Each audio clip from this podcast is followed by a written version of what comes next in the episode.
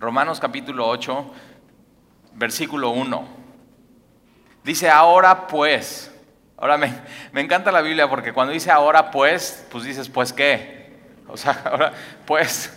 Eh, y, y está, o sea, Pablo está diciendo, de todo lo que ya hemos visto, viene esto, o sea, viene esta frase. Y esta frase es una de las que más me gustan en la Biblia. La uso muchísimo cuando tengo conversaciones con personas, pero sobre todo la uso mucho en mi vida. Ahora, ¿y, qué hemos visto en Romanos? Romanos 1, Pablo está diciendo, porque no me, no, no me avergüenzo del Evangelio, porque es poder de Dios para salvación a todo el que cree. Está hablando del Evangelio eh, es, fíjate, es poder de Dios para salvación a todo el que cree. Lo único que se necesita es creer en el Evangelio, creer en Jesucristo. Y después Pablo en Romanos 1 dice que, que en el Evangelio la justicia de Dios se revela por fe y para fe, mas el justo por la fe vivirá. También Romanos 1 dice que la ira de Dios está cayendo desde el cielo contra todos aquellos que detienen la verdad, que detienen el Evangelio y eso lleva a una persona a la muerte. Romanos 2 habla de un juicio, el justo juicio de Dios por la dureza del corazón de las personas, por un corazón que nada más no se quiere arrepentir. Ah, y, y, habla de este juicio de Dios, que en el juicio de Dios no solamente es por tus pensamientos, que con eso tendrías, o sea, imagínate, ya te, que todo lo que piensas durante la semana Dios lo tiene completamente registrado. No solamente lo que piensas, lo que hablas, lo que haces, pero va más allá lo secreto de tu corazón, tus motivos. Tú puedes estar haciendo cosas buenas con los motivos equivocados. Y Romanos dice, aún en el juicio tus motivos serán expuestos. Y de pronto eso nos pone a todos con Romanos 3, no hay ninguno justo, no hay quien busque a Dios. Y nos queda muy, muy claro eso. Y Romanos 3:23, por cuanto todos pecaron, están destituidos de la gloria de Dios, completamente estás apartado de la gloria de Dios por todo esto. Y Romanos 4, una de las cosas que vimos es el ejemplo de Abraham, que él creyó a Dios y su fe le fue contado como justicia. Después en Romanos 5, justificados pues por la fe, tenemos paz con Dios solamente por la fe, no es por las obras, paz con Dios, reconciliación con Dios por medio de nuestro Señor Jesucristo, no hay otro medio. Y Romanos 5.8, más Dios muestra su amor para con nosotros en que aún siendo pecadores, Cristo, Cristo murió por nosotros.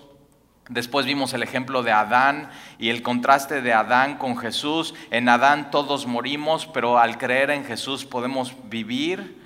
Y vimos que donde, donde hay pecado, donde abunda el pecado, sobreabunda la gracia y la gracia de Dios es mucho más grande que cualquier pecado.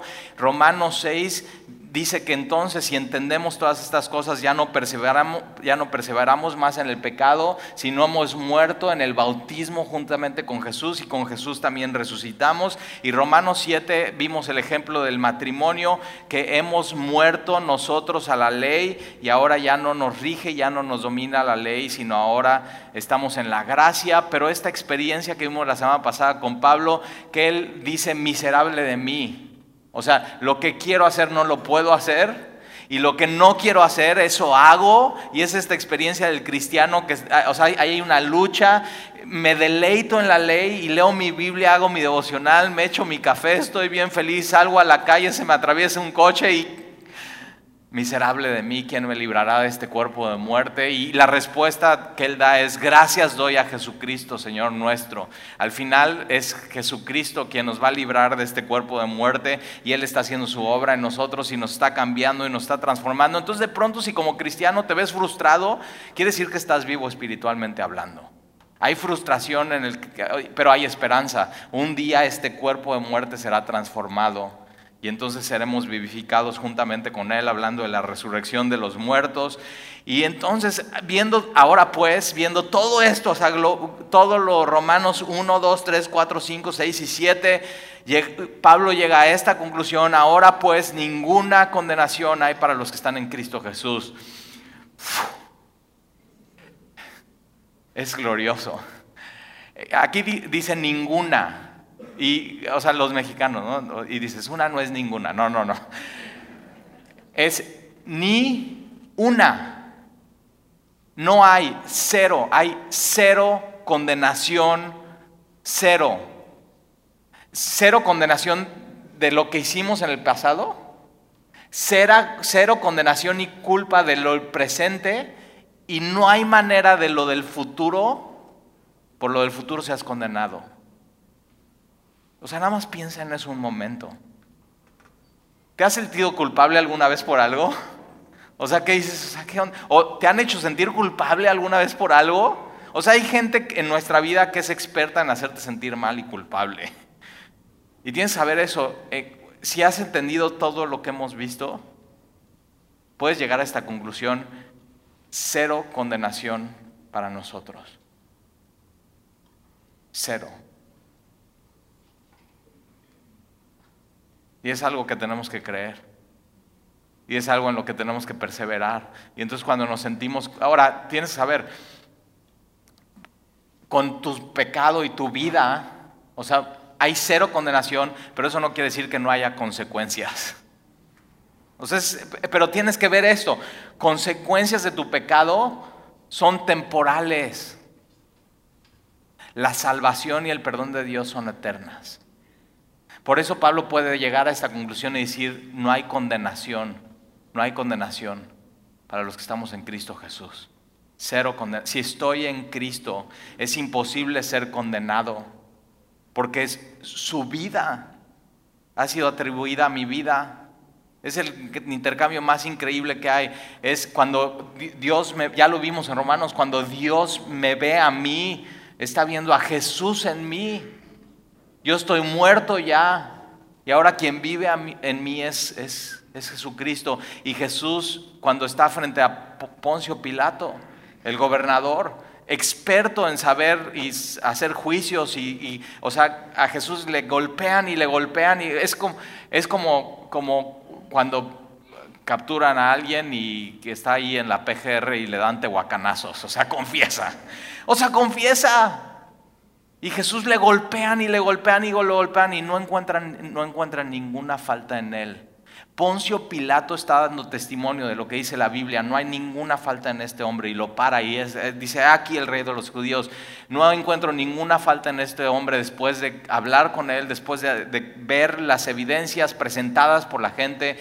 Y, Jesús no tiene nada por cual ser condenado y si tú y yo estamos en Jesús no tenemos nada por cual ser condenados, pero con todo y todo Él fue condenado porque tomó nuestro lugar. Y entonces si Él ya fue condenado por nosotros, somos libres. Ninguna cero.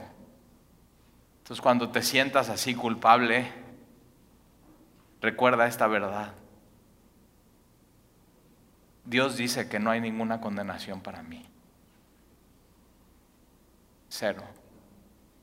Y disfruta eso. O sea, piensa en estas cosas en tu vida Ninguna condenación hay para los que están. Ahora, ¿qué es estar en Cristo Jesús? Estar en Cristo Jesús es que Cristo vive en mí y yo vivo en Él por la fe.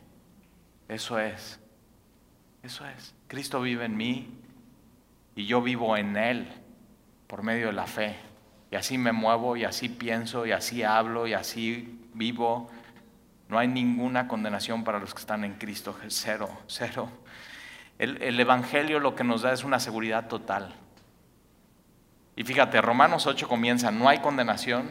Y Romanos 8 al final, versículo 36 dice, nada nos puede separar de su amor.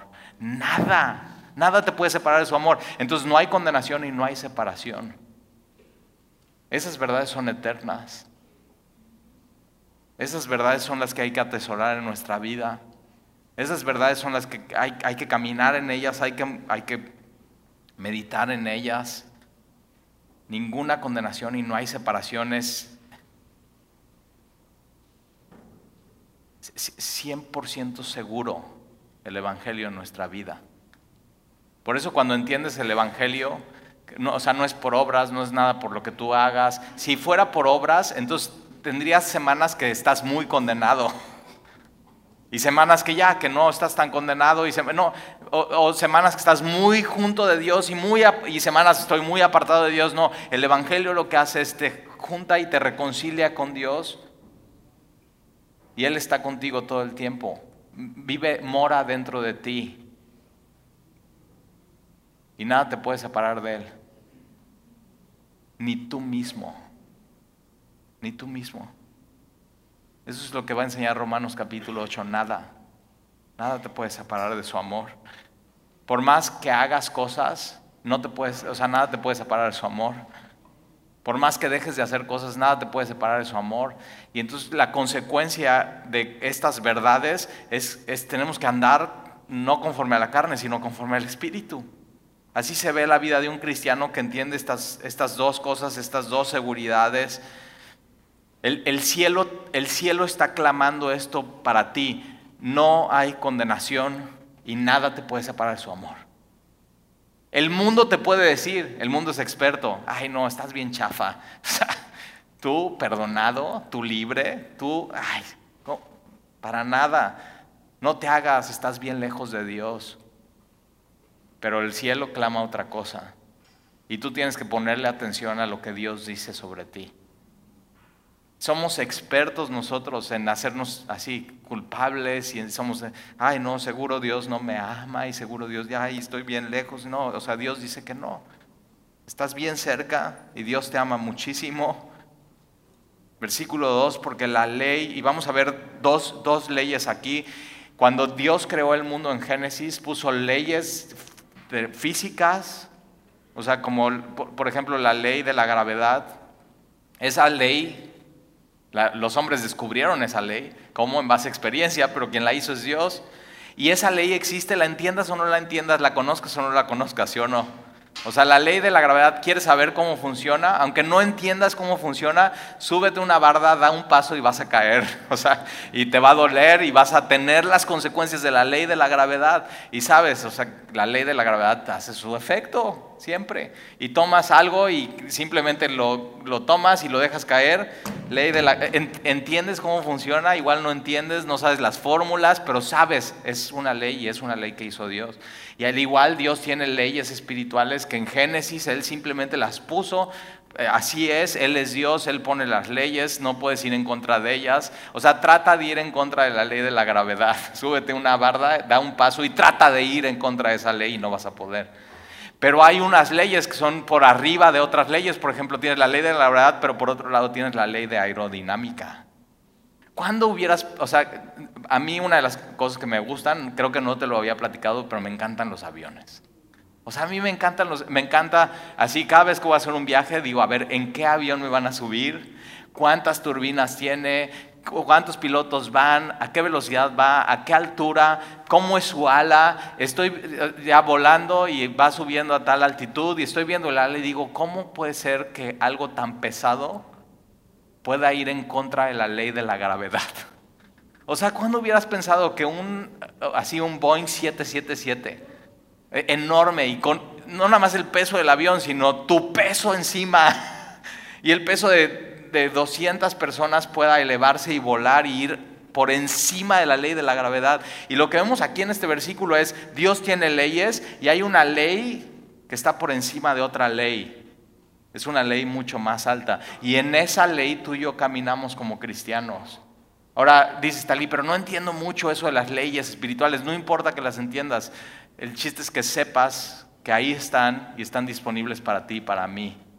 Y la próxima vez que dices, Talí, yo no me subo en un avión, qué miedo. Bueno, son cosas, son pasos de fe. O sea, si te has subido en un avión, ayer volamos de, de, la Ciudad de México para acá con toda mi familia, porque operaron a Ale de la mano, salió muy bien, gracias a Dios. Ahorita viene el segundo servicio. El doctor dijo que va a poder volver a tocar la guitarra, entonces estamos muy contentos de eso. No podía ni siquiera cargar algo. Pero entonces venimos y, venimos en el vuelo a la mitad y eh, eh, hay una persona a mi izquierda y se empieza a mover el avión así. Y yo, para mí y Jan, que venía atrás de mí, eso es diversión. O sea, así, y nada más volteamos a ver la cara de Sandy, Sandy así, todo bien, mi amor, o sea, no pasa nada, pero la chava que está ahí al lado, así se mueve el avión y así. Y digo, sí se requiere fe subirse en una cosa así. O sea, sí se requiere fe, pero a ver, ya con, o sea, con tu persinada ya nos salvaste a todos, ¿no? Gracias.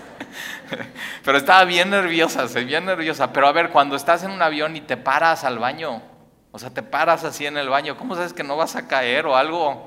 O sea, piensa en eso, son leyes físicas y, y tiene, o sea, el mundo está lleno de leyes. Piensa, no nada más la ley de Dios, la ley moral, sino está lleno de leyes. La ciencia no está peleada con Dios. Es más, está completamente reconciliada. Dios puso todas estas leyes. Porque la ley del, fíjate, es la ley del Espíritu. Hay una ley del Espíritu. En esa caminamos, en esa nos movemos tú y yo. Aunque no entendamos bien cómo es, esa es la ley de los cristianos. Esa es nuestra ley. Esa es la ley que rige. Por eso ya no estamos en base a la ley de Moisés, en base a la diez. O sea, no tienes que, te imaginas que así, vamos a vender unas pulseritas en la librería con los diez mandamientos. O sea, no necesitamos eso, ya no andamos en base a eso. Caminamos con, nos movemos en, en, otra ley, es la ley del Espíritu y fíjate, es la ley de vida. Me encanta eso. Es la ley de vida. Está en Cristo Jesús esta ley. Si tú estás en Cristo, te mueves en esta ley.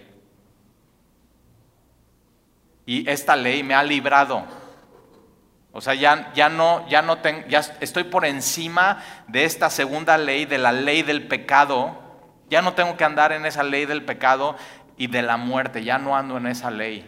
Ya ando en una ley superior. Ya no, eh, cuando es aerodinámica, ya no estás en la ley de la gravedad, ya estás en la eh, arriba y pues y te mueves en eso. Y eso es lo que dice la Biblia de nosotros. Me encanta eso. La ley, la ley del Espíritu y, lo que tiene este capítulo, Romanos 8, y lo vamos a disfrutar mucho juntos, está hablando del Espíritu y el Espíritu y el Espíritu y el Espíritu y el Espíritu. Y tienes que conocer el Espíritu de Dios. Y tienes que saber que el Espíritu no es una experiencia, es una persona. Eso es. Y nos ayuda a entender quién es Dios, nos guía, nos ayuda a entender las escrituras, la ley del Espíritu de vida en Cristo me ha librado, ya no estoy bajo la ley del pecado, que la ley del pecado es pecas, mueres.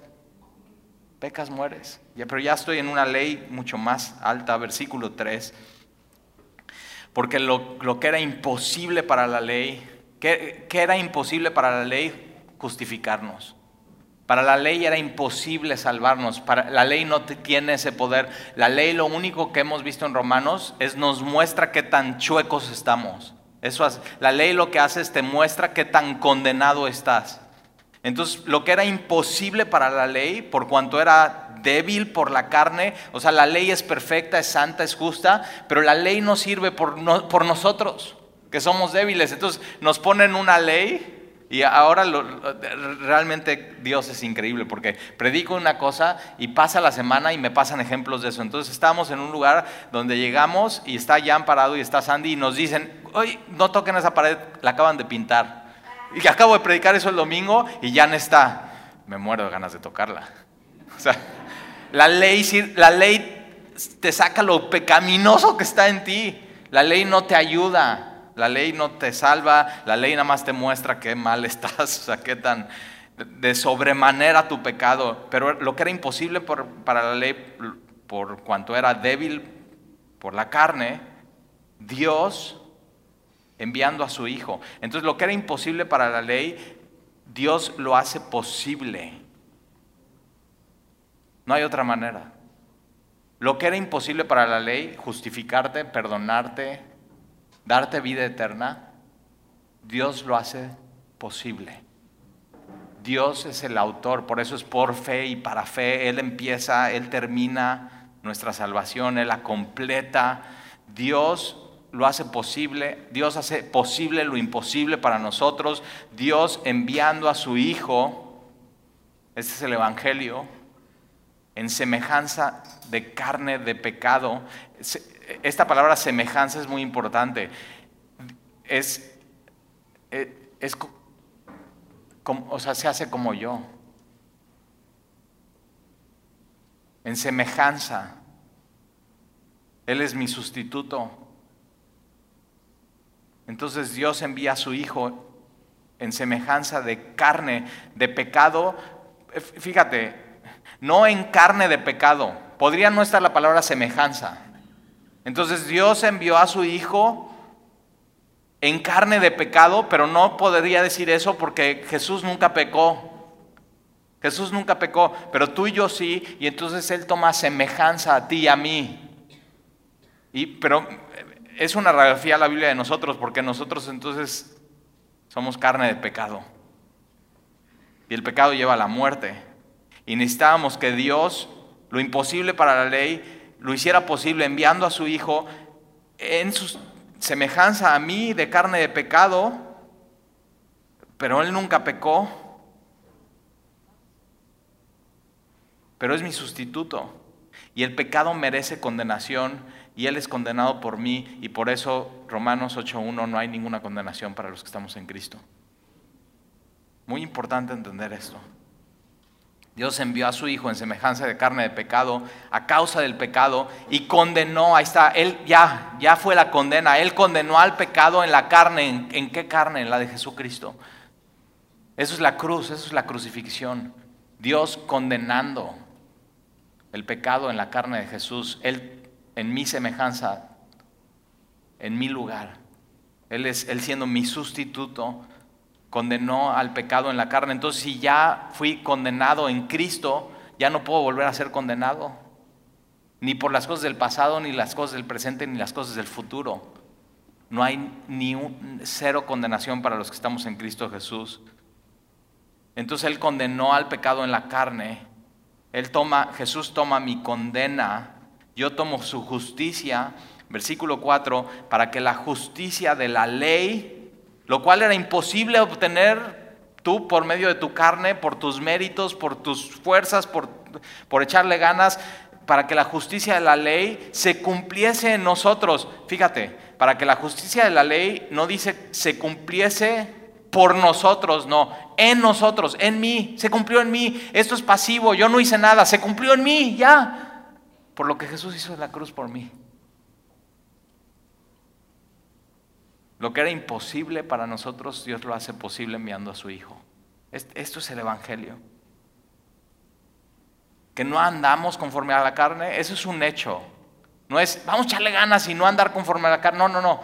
Cuando entiendes eso, eso pasa en tu vida. No andas ya conforme a la carne, porque te das cuenta, la carne no puede agradar a Dios. La carne no puede mantener la ley de Dios, no puede cumplir la ley. La carne no puede hacer nada. Entonces, vivimos en esta ley del Espíritu de vida que está en Cristo, sino conforme al Espíritu. Fíjate, vivir conforme al Espíritu, lleno del Espíritu, es algo que se ve, se ve en el cristiano. No se ve en medio de la alabanza, no se ve cuando alguien está predicando, o sea, no porque grite alguien más, está lleno del Espíritu, no, se ve en tu vida. se ve en cómo vives esa ley del Espíritu de vida en Cristo Jesús. Versículo 5. Porque los que son de la carne piensan en las cosas de la carne. Entonces es muy importante aquí, arriba, todo lo que estás pensando. ¿Qué estás pensando? Está ahí, en la inmortalidad del cangrejo. Hay gente que estamos estudiando la Biblia juntos y, está pensando en, ¿en qué estás pensando? En el Super Bowl. Ni le entiendes. No te, nada más quieres las alitas. Guacamole. Porque los que son de la carne piensan en cosas de la carne. ¿Qué estás pensando? Lo que, o sea, lo que piensas es muy importante.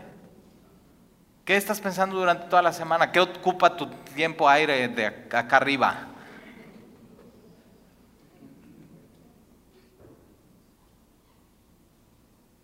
Pero los que son del Espíritu piensan en las cosas del Espíritu. Fíjate cómo ser cristiano se trata de pensar. Ah, ya te volviste cristiano. Ah, ya te lavaron el cerebro. Ah, ya, esos no piensan. Esos nada más hacen lo que el predicador. No, no, no, no, no. Es ser cristiano es piensa, piensa, piensa. O sea, métete en Romanos 8 y que te reviente la cabeza. Eso es ser cristiano.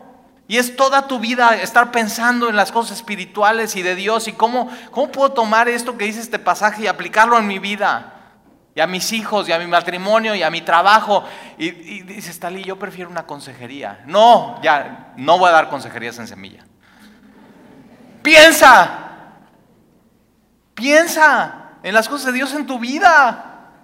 O sea, ¿qué implicación tiene esto en mi vida y qué decisión tiene esto y qué tiene que ver con la Biblia? Y, por favor, piensa. Quiero en semillas, semillosos que piensen. Pero toma esfuerzo, toma tiempo, toma agarrar tu Biblia y decir, ok, a ver, voy a buscar en mi concordancia, toma meterte en navegantes, toma escuchar otras personas que piensan sobre las cosas espirituales y tú poder crear en tu mente una visión cristiana y vivir de acuerdo a eso. Piensa. Ya te puse ese reto. O sea, una de las cosas que dicen, no, es que en Veracruz hay muy malas escuelas y muy malas universidades y todo. Pero ¿y qué? Piensa, puedes pensar, Dios te dio la mente, Dios te dio las conexiones. Piensa. ¿En qué estás pensando entre semana? ¿En cosas vanas? ¿En cosas sin sentido? ¿En, política? No inventes. Entonces, tal y yo me echo todas las mañaneras. O sea, tienes mucho material para pensar durante el día. Pero ¿en serio vas a pensar en eso? ¿En serio? O sea, de qué estás llenando tu mente y qué, o sea, qué estás poniendo ahí. Es una licuadora, date cuenta. ¿Qué estás pensando? ¿Qué estás viendo? Que la palabra de Cristo more en abundancia en nosotros, Colosenses 3:16. Eso tienes que hacer, que la palabra de Cristo more en abundancia en ti. Eso es lo que necesitas, en eso necesitas pensar. Piensa en las cosas del Espíritu. Piensa, piensa, piensa, piensa, piensa. O nada más estás pensando en las cosas del hoy y el ahora. No, piensa en cosas eternas. Piensa en cosas que tienen un impacto en 100 años después de ahora en tu vida. Piensa en el cielo. Piensa en Jesús. Piensa en la cruz. Piensa en vida eterna. Piensa en su perdón. Piensa en su misericordia. Piensa.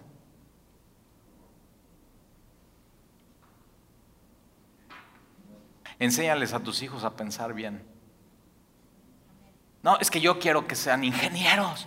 Está bien, está bien, pero enséñales a pensar bien, enséñales a razonar cómo, a ver, esto está pasando en mi vida, ¿qué tiene que ver con Dios? Enséñales eso, con el ejemplo, con tu vida, pero siéntense y tengan una conversión y ábrete y sé vulnerable y diles, está pasando esto en mi vida, ¿qué consejo me pueden dar que venga de Dios? Piensa. Enséñales a tus hijos a pensar en las cosas del Espíritu. Nadie te había dicho eso, ¿verdad? Talí, no, es que tenemos que enseñarles modales. Sí, sí, claro. Pero ¿de qué sirven modales si se van al infierno? Vamos a tener niños bien educados allá. ¿De qué sirve eso? Que, que piensen. Te animo a hacerlo tú, te animo a hacerlo con tu familia. Ten de pronto estos tiempos de convivencia y hoy vamos a hablar de nuestros sentimientos, de nuestra vida y de Dios. Va. O sea, una hora sentados ahí, sin celular. Hazlo. Y vas a ver lo que, o sea, lo que empieza, igual la primera sentada no pueden estar ni 20 minutos, pero igual empieza a pasar algo en tu vida. Te, voy a decir por qué es importante esto, versículo 6, porque el ocuparse de la carne y pensar en, cosas vanas y que no tienen sentido, el ocuparse en eso es muerte. Pero el ocuparse del Espíritu es vida y paz. Te conviene. Vas a ver el fruto, vas a ver el resultado, el ocuparse. Y, te hago la pregunta, ¿ya te inscribiste en navegantes? Ah, no, es que estoy muy ocupado. Uy, señor ocupado, perdón, ¿eh? ¿En serio estás muy ocupado? El ocuparse de la carne, del hoy y la hora es muerte, pero ocuparse del espíritu es vida. Y una de las cosas que hacemos en Navegantes es eso, es te enseñamos cómo ocuparte entre semana del espíritu, de las cosas de Dios, memorización bíblica, compartir el evangelio, leer todos los días tu Biblia. ¿No tienes tiempo para eso? Eso es muy básico, Talí. Es muy básico leer tu Biblia todos los días. Memorizar versículos. ¿A poco ya te sabes 40 versículos de memoria? Muy básico. Compartir el Evangelio. Estar con un grupo de 12 a 14 personas animándose y llorando unos por otros. ocúpate de las cosas del Espíritu. Te animo. Que en tu vocabulario no esté, no tengo tiempo para eso porque eso te va a llevar una vida que es, eso, es, es muerte, pero lo otro te lleva vida y paz. Es paz. Y si no tienes tiempo, ahí está.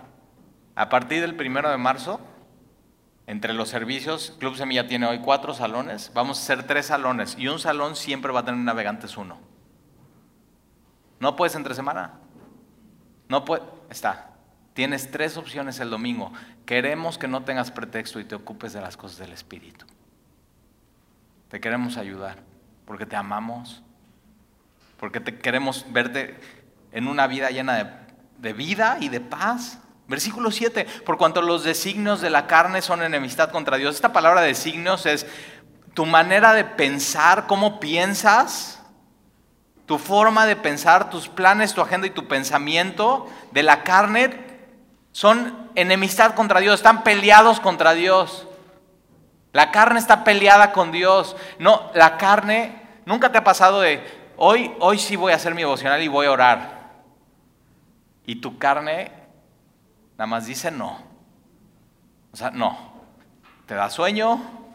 ah, me acordé tengo un pendiente y abres tu computadora y empiezas a hacer ese pendiente y suena una notificación y es Facebook y te vas a Facebook y ahí a Twitter, de ahí a Instagram, de ahí a Snapchat, de ahí a Google y ahí noticias y pero de se termina el día y no hiciste tu devocional. Porque que saber esto, tu carne está peleada con Dios, no quiere saber nada con Dios, le harta a Dios, le choca a Dios, le aburre a Dios.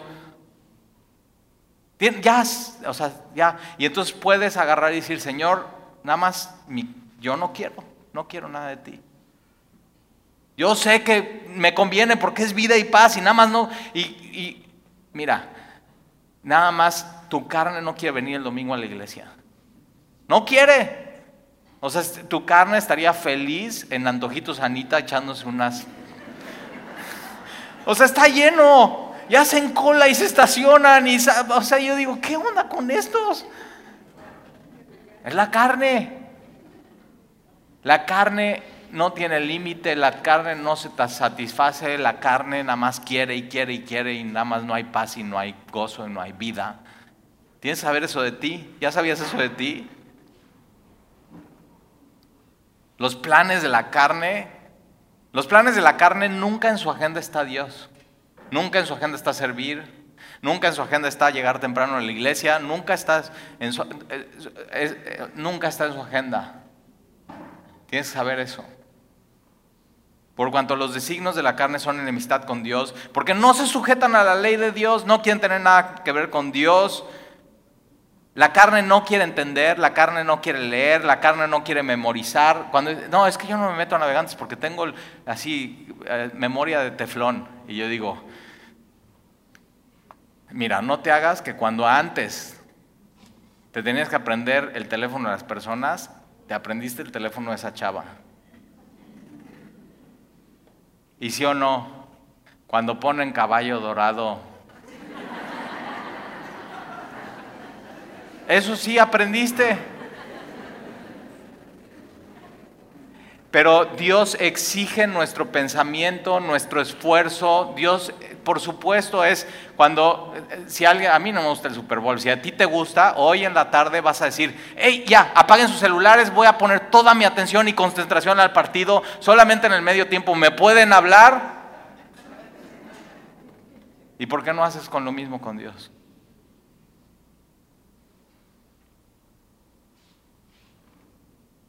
Te voy a decir por qué. Porque pones atención a lo que amas. Y tu problema está en tu corazón. No amas a Dios. Entonces tienes que decirle, Señor, cambia mi corazón. Porque este corazón que nada más piensa en eso va a la muerte. Y yo quiero vida y paz. Dame vida y paz, Señor.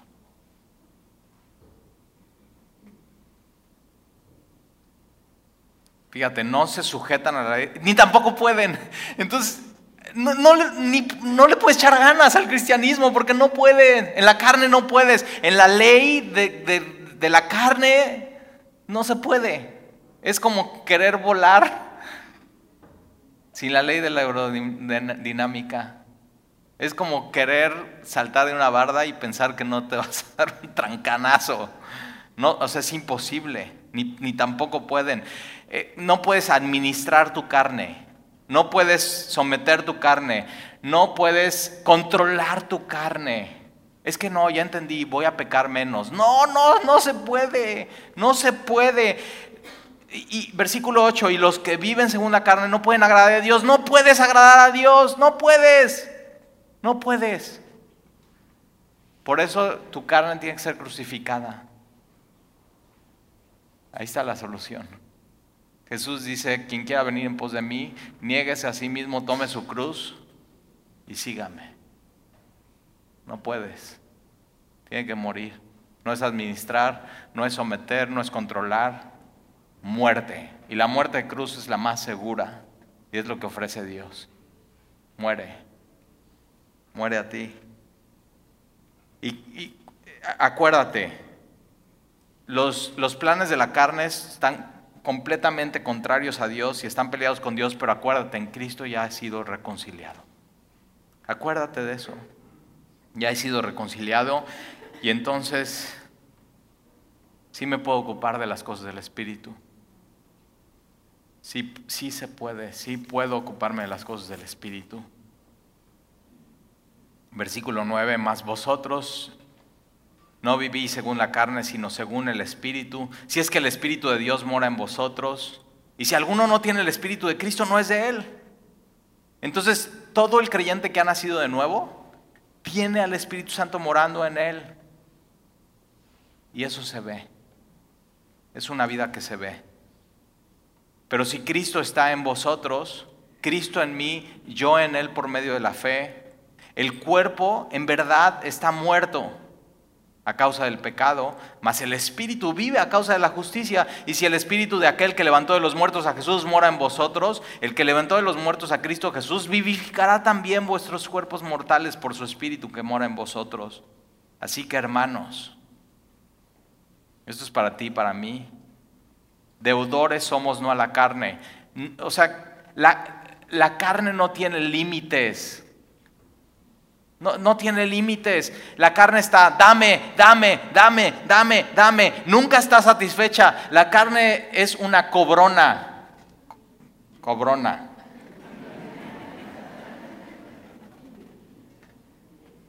Y tienes que saber, no te debo nada. No le debes nada, no te debo nada, no vengas a cobrar. Ya sé que por más que te doy, Nada más no te satisfaces, vienes a cobrar otra vez, vienes a cobrar. Es como Coppel así por la eternidad. o sea, dices, nada más compré un refri en Cop. No, así ya. Van a estar en el cielo así antes de entrar. A ver, su pago, su pago.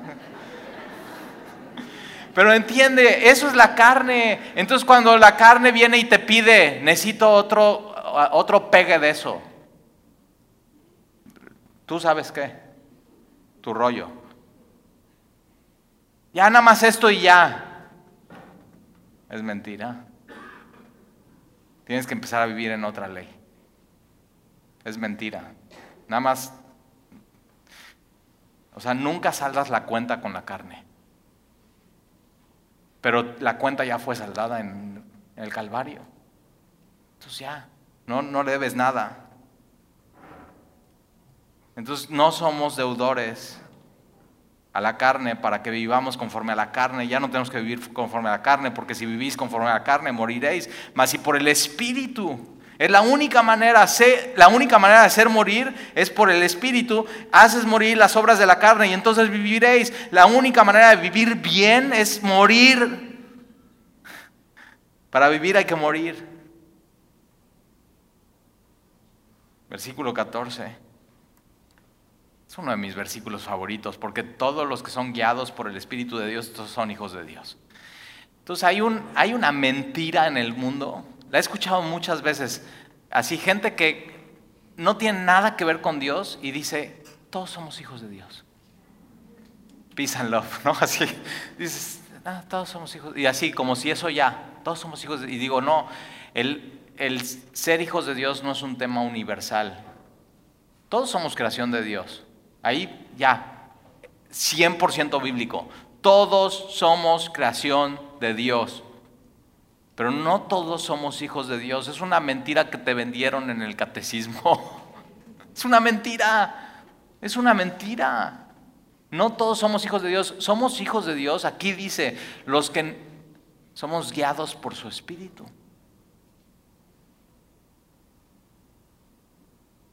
Ahora, no, son, no es los que somos guiados a la fuerza, por, no, no, no, no, no, no, no somos esclavos de así, de, no, es los que nos dejamos tomar de la mano por Dios, te dejas guiar por Dios, dices, guíame Señor,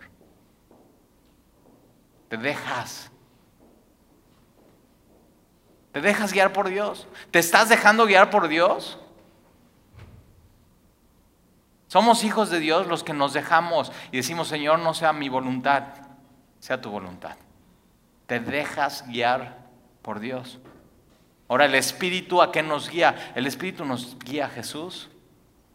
El Espíritu nos lleva a su palabra. Lo que era imposible para la carne, lo que no quiere la carne, el Espíritu nos guía y nos dice, ¿sabes qué? Necesitas abrir tu Biblia.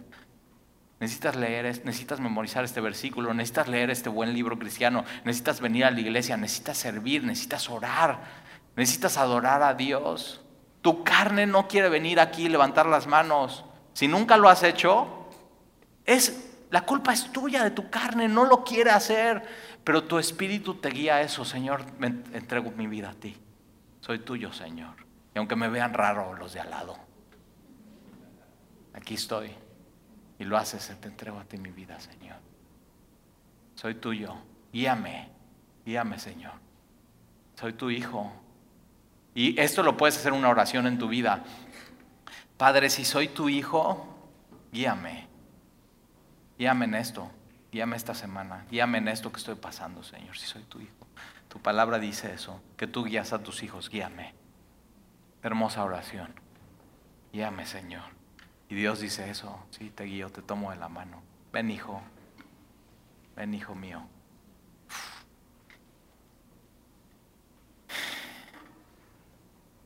El Espíritu nos guía a amar. La carne, la carne es ámenme. La carne es pura satisfacción, como dicen los de Costa Rica, pura vida. El Espíritu te lleva a amar a las personas, te lleva a ser amable con las personas, te lleva a preocuparte por las personas, te lleva a orar por las personas, te lleva a enseñar a tus hijos a pensar bien. el Espíritu te trae aquí a la iglesia cada domingo, cada miércoles, cada discipulado. Es el, él es el Espíritu. Entonces no hay gloria para nosotros Ah, Tali, yo desde que abrió Semilla hace cinco años y medio no he faltado ningún domingo.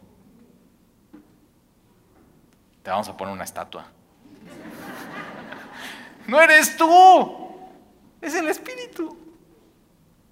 Es el Espíritu. Quien cambia tu forma de pensar es el Espíritu. Quien te lleva a pedir perdón es el Espíritu. Quien te lleva a perdonar es el Espíritu. Quien te lleva al arrepentimiento es el Espíritu. Quien te muestra tu pecado y te da convicción es el Espíritu. Es el Espíritu. Es, eso es. Entonces déjate, déjate, déjate guiar. Señor, guíame. Te conviene porque es vida y paz. Entonces recuerda hoy, no hay condenación. Nada te puede separar del amor de Dios. No hay condenación, no hay separación. te conviene, déjate guiar. Déjate guiar por Dios. ¿Oramos? Señor, te damos gracias por tu palabra. Y si el día de hoy hemos puesto atención y nos hemos ocupado en tu palabra es por ti, por tu espíritu, nos hemos dado cuenta que nuestra carne no quiere nada de esto, pero por el espíritu también hacemos morir las obras de la carne y entonces vivimos y nos damos cuenta que todo es, todo es tuyo, Señor. Pero ayúdanos a no ser rebeldes a tu espíritu. Ayúdanos, Señor, a, a entender que si somos tus hijos, tenemos que dejarnos guiar por ti. Y el día de hoy, Señor, en oración decirte, soy tu hijo, Señor. Soy tu hijo, Padre. Entonces guíame.